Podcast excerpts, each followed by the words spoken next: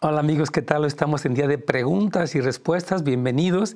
Y tenemos la primera pregunta que vamos a responder con la Biblia. Dice, ¿estará la iglesia en la tierra cuando empiece el nuevo orden mundial? Vamos a responderlo con la escritura. Bienvenidos a un episodio más de Consejos para Familias. Sabemos que Dios en su palabra tiene el consejo y la respuesta que tú y tu familia tanto necesitan. Hola amigos, ¿cómo están? Nos encanta tenerlos en estos días de preguntas y respuestas. Hay siempre muchas preguntas y es un gusto tomar la escritura y empezar a responder lo que, lo que el Señor dice en su palabra. Y esta pregunta es muy buena y es referente a los últimos tiempos. Dice, eh, buenos días, pastor. Mi pregunta es, ¿estará la iglesia en la tierra cuando empiece el nuevo orden mundial? Por cierto, quiero dejarles el teléfono de aquí del estudio, 877. 711-3342. Repito, 877 711-3342 y también puede dejarnos su pregunta en el canal de YouTube de Pastor Nets Gómez o también en la página de Facebook de Pastor Nets Gómez estaremos tratando de responder las más que podamos. Claro que sí. Bueno, miren, quiero explicar esto. De acuerdo a lo que la Biblia enseña eh, en Apocalipsis capítulo 6, donde empiezan a hablarse de los sellos, las trompetas y las copas, es que van a haber tres años y medio de paz después viene ya la manifestación. O sea, el anticristo entra desde el principio proclamando paz y seguridad, también lo dice Pablo en Tesalonicenses. Después, a los tres años y medio, él rompe un pacto de paz que hace con el pueblo judío, se sienta eh, en lo que la Biblia le llama la abominación desoladora, en el, en el lugar de adoración, él reclama adoración y empieza lo que se llama la gran tribulación. Ahora, este eh, sistema del anticristo ya está operando mundialmente. Y obviamente quiero leerle dos pasajes muy importantes que hablan acerca de este tema para entender, porque hay quien piensa, o oh, cuando ya empiece todo esto vamos a estar, eh, no vamos a estar aquí, y la Biblia no enseña eso. Daniel 7:21 dice, y yo y veía que este cuerno, está hablando del anticristo, hacía guerra contra los santos y los vencía. O sea, Daniel, eh, el profeta, eh, está viendo en el capítulo 7, ve precisamente cuatro bestias, la última habla de este sistema y de, este, de la bestia que es, que, es eh, el anticristo, etc. Y habla cómo hace guerra contra los santos, este cuerno pequeño, específicamente el anticristo, y los vence. Entonces, no podría vencer a los santos el anticristo si es que no estuviéramos en la tierra. Es decir, que cuando Satanás empieza toda su obra de engaño, y vamos a leerlo en Apocalipsis 13, 7, de hecho exactamente dice lo mismo. Dice, y se le permitió hacer guerra contra los santos, hablando específicamente del anticristo, y vencerlos, y también se le dio autoridad sobre toda tribu, pueblo, lengua y nación. Entonces, hay gente que piensa que son los que se quedaron después del arrebatamiento, pero eso no es lo que la Biblia dice. Eh, está diciendo que la iglesia está en la tierra, durante todo este tiempo e incluso aquí se le da poder a Satanás eh, para vencerlos. Hay, hay, una guerra y Satanás prevalece, aunque eventualmente Jesucristo, el capítulo 19 de Apocalipsis, vemos la entrada triunfal de Cristo descendiendo en su caballo y trayendo una victoria total en lo que se llama la victoria por Jerusalén en el valle de Armagedón. Armagedón es una campaña militar que Jesucristo eh, levanta en contra de Satanás. Hay mucho que hablar de eso, pero básicamente la respuesta a esta pregunta concretamente es sí. La iglesia sí estará. Último punto de, este, de esto que es importante mencionar es que estaremos en la mayoría en victoria, aunque algunos eh, van a tropezar. Y es lo que dice la Biblia. Mire, Apocalipsis 7, rápidamente en el versículo 9, Dice, después de esto miré y aquí una gran multitud la cual nadie podía contar. Juan ve en el primer, en primer segmento del capítulo 7 de Apocalipsis eh, los 12 mil de cada tribu, los famosos 144 mil, pero después, en el versículo 9, él ve una gran multitud. Y cuando le pregunta el ángel eh, al Señor, perdón, a, Juan, ¿quiénes son estos? Precisamente aquí se lo quiero leer para que usted lo, lo tenga claro. Apocalipsis capítulo 7 le pregunta que quiénes son estos. Y entonces él le dijo, no sé, usted sabe, Señor, dice, aquellos son los que están saliendo de la gran tribulación. Esta gran multitud de toda tribu, lengua y nación son creyentes cantando alabanzas al Señor, diciendo la alabanza, la gloria, la sabiduría, la acción de gracias, la honra y el poder y la fortaleza son de nuestro Dios. Esta multitud enorme son cristianos que atravesaron por la gran tribulación y caminaron en victoria y salieron cantando un canto de alabanza. Entonces, la respuesta es sí, vamos a estar ahí en victoria. Algunos van a ser vencidos, pero no todos van a ser vencidos por el anticristo. Vamos con nuestra hermana Cristina. Buenos días, hermana, bienvenida para el programa ¿Cómo podemos servirle? Buenos días, hermano. Yo llamé la otra semana y usted me aconsejó que pidiera ayuda a la iglesia, pero no hay ayuda aquí de esa categoría. Mi pregunta es, mire, hermana, yo soy líder ahorita de las hermanas y yo tengo un carácter muy débil y ellas lo tienen muy fuerte. Sí, me acuerdo que nos comentó eso. Mi primera reunión y ya salió el carácter de una de ellas y empezó a dar órdenes. Yo di mi opinión y la desvalidó y se hizo al último lo que ella quiso hacer. Entonces yo la verdad no sé cómo comportarme con ellas. O me pongo muy seria o me pongo muy estricta o no sé cómo porque no quisiera que me perdieran el respeto. El respeto. No sé qué hacer, hermano. ¿Usted ha tratado de hablar con esa persona en privado? No. Ok. Yo le diría, mira hermana, voy a explicarle algo. Yo fui puesta aquí como la líder y entiendo que su aportación es importante, pero al final de cuentas la que soy responsable de, este grupo eh, soy yo. Entonces, este, si usted siente que tal vez conmigo no está funcionando bien, busque otra opción pero no es que yo no reciba la, retroalimentación de usted, pero usted no puede faltarme al respeto ni poner su voluntad. Entonces, yo le decía la semana pasada que Dios le está entrenando a usted. Es un entrenamiento difícil y hemos dicho que muchas veces los primeros discípulos que le llegan a uno no son para uno formarlos, sino para ellos formarlos a uno. Entonces, esta mujer, obviamente hay que aprender a ponerle límites, hermana, porque Dios quiere que usted sea una líder. Usted fue asignada allí y está lidiando con un temperamento fuerte de alguien, pero debe de aprender a ponerle un límite.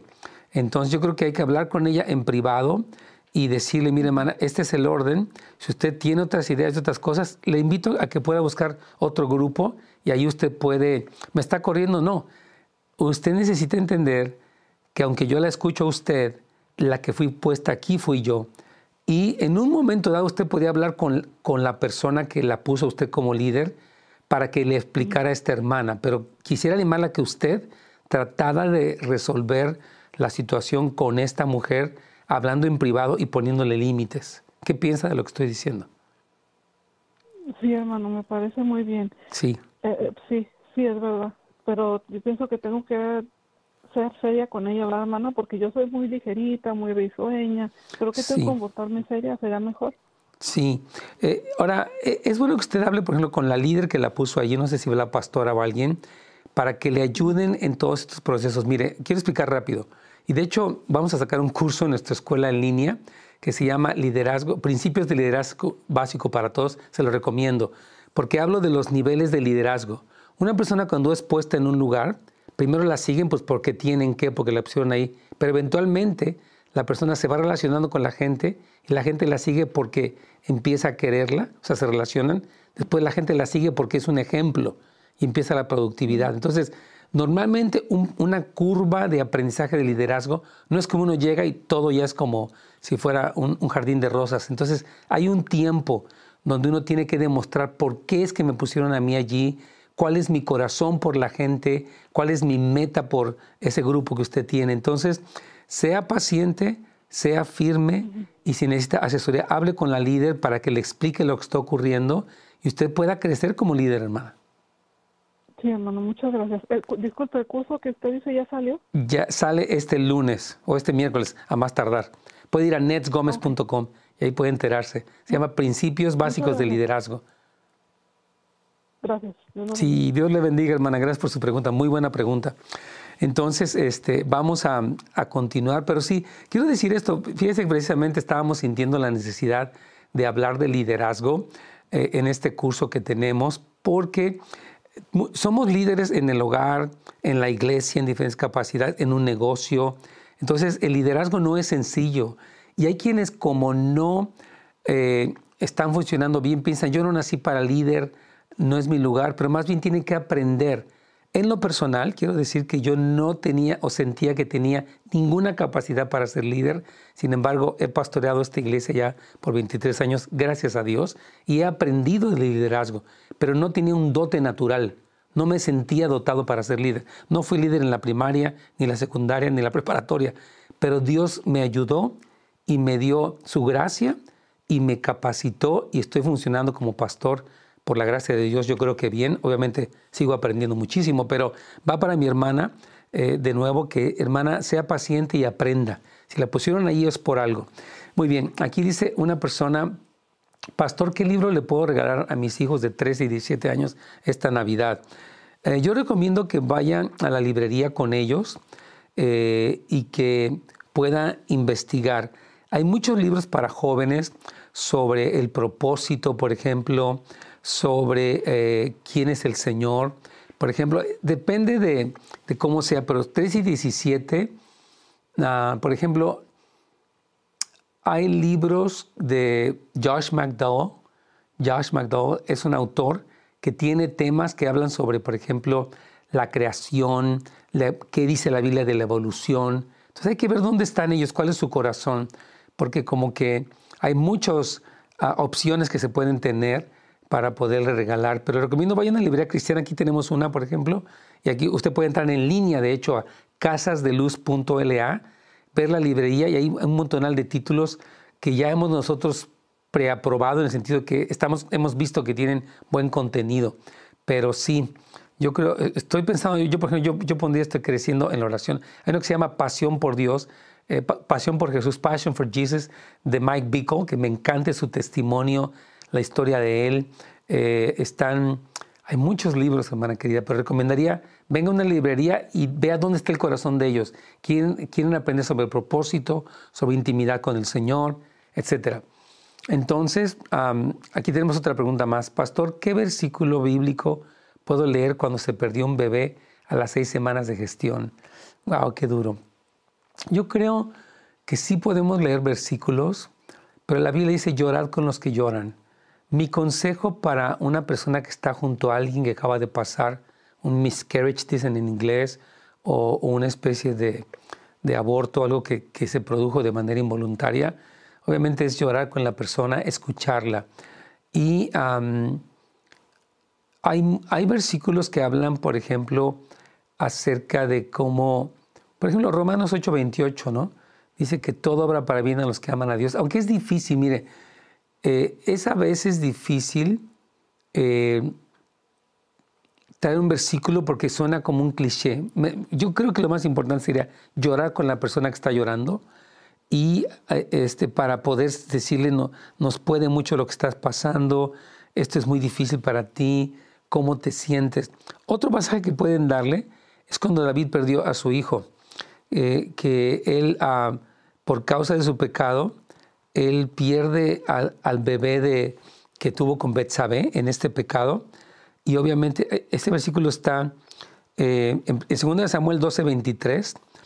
Eh, Pablo, perdón, David pierde a su hijo y él expresa algo muy interesante.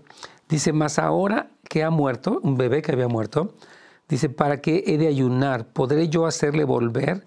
Yo voy a él, mas él no volverá a mí. O sea que los niños que mueren según lo que la Biblia nos indica, ellos están con el Señor y vamos a reunirnos con Él. Entonces la consolación de la resurrección de Cristo y el mundo de dinero, usted también puede leer 1 Corintios 15, pero repito, le animo a que se identifique con la persona, llore con ella y la escuche. Y después puede traer estos versículos, pero mucho en el contexto de llorar con los que lloran, como dice la Biblia, porque creo que eso es lo más esa empatía es la que Dios nos pide. Ok, buenos días, bendiciones. ¿Puede ayudarme a entender mejor el Salmo 8.2? Por favor, también está citando en Mateo. Fue una respuesta de nuestro Señor Jesús. Claro que sí. Vamos a leer Mateo capítulo 2, versículo, perdón, capítulo 8, versículo 2. Claro que sí. Vamos a ver la cita. Dice lo siguiente aquí. Eh, y he aquí vino un leproso y se postró ante él eh, diciendo, Señor, si quieres puedes limpiarme. Claro que sí. Eh, pero dice que es el Salmo 8.2 en Mateo Oh, perdón, es Salmo, discúlpeme, no sé por qué pensé en Mateo. Dice que está citado en Mateo. Discúlpeme.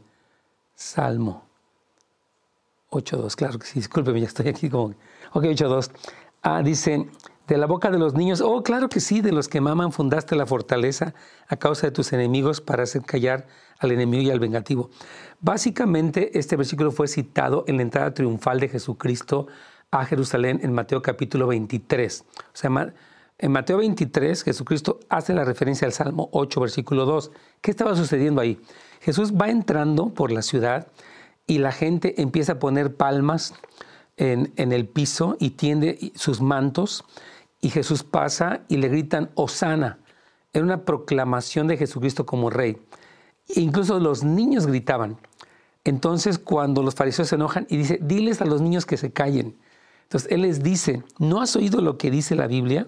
o el Antiguo Testamento, que de la boca de los niños y de los que maman fundaste la fortaleza. Es decir, que los niños estaban testificando de quién era Jesucristo y es algo que no lo podían callar porque un niño que es expuesto ante la grandeza de Cristo responde. La otra versión dice, a los niños y a los bebés les has enseñado a hablar de tu fuerza. O sea, estos niños y bebés chiquititos ven a Jesús entrando y dice, bendito el que viene en el nombre del Señor. Y estaban expresando la grandeza de Cristo. Y por eso Jesús cita ese salmo diciéndoles, es precisamente de lo que habló David cuando mencionó esta parte. Y dice que así silencias a tus enemigos y a todos los que se te oponen. Precisamente en el Salmo, en Mateo 23 estaba cumpliendo el Salmo 8.2, porque es precisamente cuando, cuando Cristo es exaltado y está haciendo callar a estos fariseos que estaban negando tanto la, deidad como el reinado de Cristo. Entonces, sí, mi hermano fue, fue la respuesta de nuestro Señor Jesús y tiene que ver con lo que hicieron los bebés. Vamos a la siguiente pregunta. Bendiciones, pastor, quiero mejorar más mi vida espiritual. Siento que me falta llenarme más espiritualmente. ¿Qué me aconseja hacer? Gracias por su pregunta, qué preciosa pregunta. O sea que la mejoría espiritual o el crecimiento espiritual se opera en varios aspectos y voy a dar un pequeño resumen, que es una, me podría pasar todo lo que resta del programa hablando de esto, pero quiero decirle que todo empieza con una relación con Dios.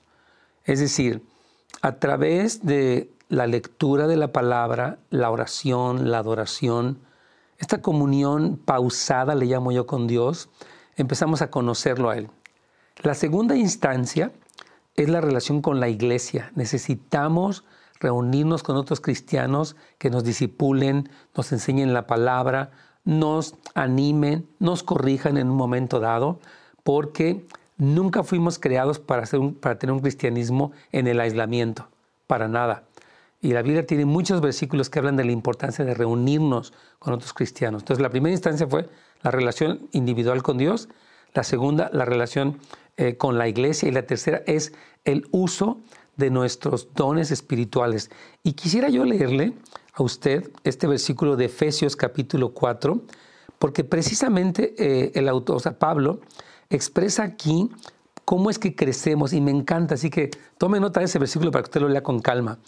Y dice aquí en Efesios 4, eh, está hablando que Ahora bien, 4.11 dice, ahora bien, Cristo dio los siguientes dones a la iglesia, los apóstoles, los profetas, los evangelistas, los pastores y maestros. Ellos tienen, o sea, nosotros como pastores, tenemos la responsabilidad de preparar al pueblo de Dios para que lleven a cabo ustedes la obra del ministerio. Por eso le decía, una es nuestra relación con Dios, otra la relación con los ministerios como pastor, un maestro, etcétera, para que entonces nosotros llevemos a cabo la obra de Dios, todos los cristianos no solamente los que están en la plataforma. Por eso lo comentaba, tiene que activarse.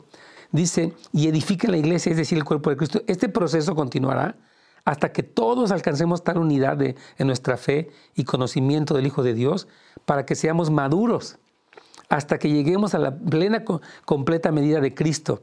Entonces ya no seremos niños inmaduros, no seremos arrastrados de un lado a otro por doctrinas falsas, etc. Entonces lea este pasaje que expresa los ministerios que Dios puso en la iglesia, nuestra necesidad de ser edificados por ellos para activarnos nosotros en la vida espiritual. Entonces, son básicamente tres instancias.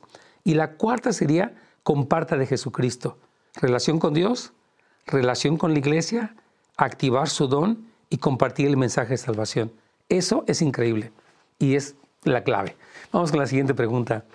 Buenos días, pastor, ¿qué tal? Si hoy nosotros nos vamos de una iglesia cuando el pastor se corrompe y no se arrepiente, ¿por qué Samuel no dejó de servir en el templo cuando se enteró de que Elí era un mal sacerdote? Hmm, muy buena pregunta. Porque Dios no le había dicho. O sea, Samuel fue llamado a estar junto a Elí para servir al Señor en el templo. De hecho, su mamá Ana lo entregó al templo porque fue la promesa, Señor, si me das un hijo varón, eso está en 1 Samuel capítulo 1, yo te lo doy a ti, y Ana cumple su promesa y Samuel se queda a servir. y entonces lo que vemos es que, obviamente, Esaú, perdón, Elí, perdón, no Esaú, Elí estaba, era un sacerdote que más que él, si era mal sacerdote porque él había puesto a sus hijos en un lugar equivocado. Ellos estaban pecando, fornicando con las mujeres, abusando de su papel y él no los corregía. Entonces, eh, Saúl, Samuel, perdóname, no fue llamado, él fue llamado a servir en el templo. Entonces, cuando vemos una iglesia donde el pastor se corrompe y no se arrepiente, eh, tenemos que orar por él, eh, tenemos que promover su restauración, tenemos que hablar con el liderazgo que él tiene alrededor. Por ejemplo, yo recomiendo algo. Usted ve un pastor, aquí está hablando que él se corrompió y no se arrepintió, está en pecado. ¿Ok? Entonces, usted siempre promueve de su parte eh, la oración, el arrepentimiento e incluso hablar con él, hablar con él. Los pastores no somos intocables.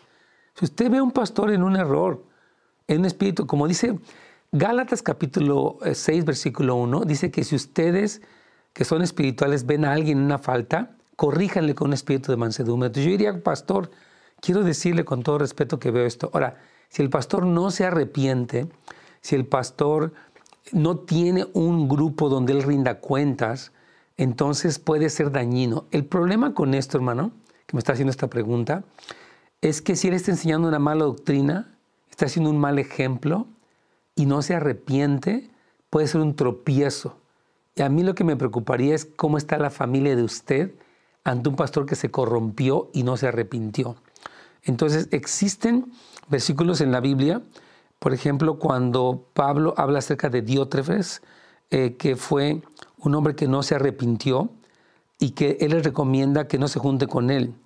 Este, te lo voy a leer para que ustedes tengan la referencia bíblica.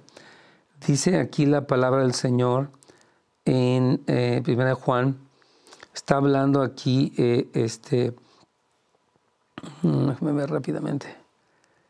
Um, hay varios versículos que hablan sobre esto, pero Pablo está hablando acerca de personas que se habían desviado de la fe eh, y que tenían que ser, aquí está. Ver, ok, va a ser difícil encontrarlo. Pero lo que le quiero decir es que sí, cuando un pastor está haciendo una piedra de tropiezo y no quiere arrepentirse, es probable que por consideración a la familia que puede tropezar con él, podamos buscar salir aún honrando al pastor que está allí, este, porque sí ah, está mal. Es interesante también ah, que la Biblia habla quiero leerles el caso de este personaje porque se llama Diótrefes. En tercera de Juan, dice, fíjese bien, está hablando de aquí Juan en la carta y dice lo siguiente, yo he escrito a la iglesia, pero Diótrefes, el cual le gusta tener el primer lugar entre ellos, no nos recibe. Por esta causa, si yo fuere, recordaré las obras que hace, parloteando con palabras malignas contra nosotros y no contento con estas cosas, no recibe a los hermanos y a los que quieren recibirlos, se lo prohíbe y los expulsa de la iglesia. Había un líder que estaba completamente fuera del lugar, aquí en esta tercera carta de Juan, y entonces eh, Juan le da una palabra que no imiten lo malo de él, eh, que sigan fieles al Señor. Entonces, hay que ser muy sabios en esto. Yo digo, si esa persona está haciendo un tropiezo para la familia, creo que hay que buscar otro lugar. Les iba a mencionar el caso de las iglesias de Apocalipsis, donde Jesús menciona iglesias que estaban en una condición deplorable, pero dice, pero tienes ahí algunos que no han hecho esto. O sea que había personas en contexto de iglesia que estaba fallando, que seguían siendo fieles al Señor. Por eso el salirse de una iglesia es algo delicado, tiene que ser guiado por el Espíritu Santo para no cometer un error ni precipitarnos. Siempre como, como cristianos debemos de buscar la restauración, la unidad, eh, el, que una persona que está fallando vuelva. Habrá casos que no, y entonces se tienen que tomar otras medidas un poquito más eh, drásticas, pero debe ser muy guiado por el Señor. Se nos terminó el tiempo desafortunadamente, pero yo creo que el consejo de hoy, para un poquito resumir, sería específicamente hablando de los últimos tiempos. Yo quiero animarles, queridos hermanos, que lean la escritura y que lean todo el Nuevo Testamento en primer lugar, porque Jesucristo y los apóstoles hablaron acerca de los eventos del fin del tiempo y si hay claridad. Hay una idea que se tiene de que nadie entiende el Apocalipsis o que nadie entiende eso, pero no es verdad. Dice la Biblia, Jesucristo dijo en Mateo 24, 15, el que lee entienda.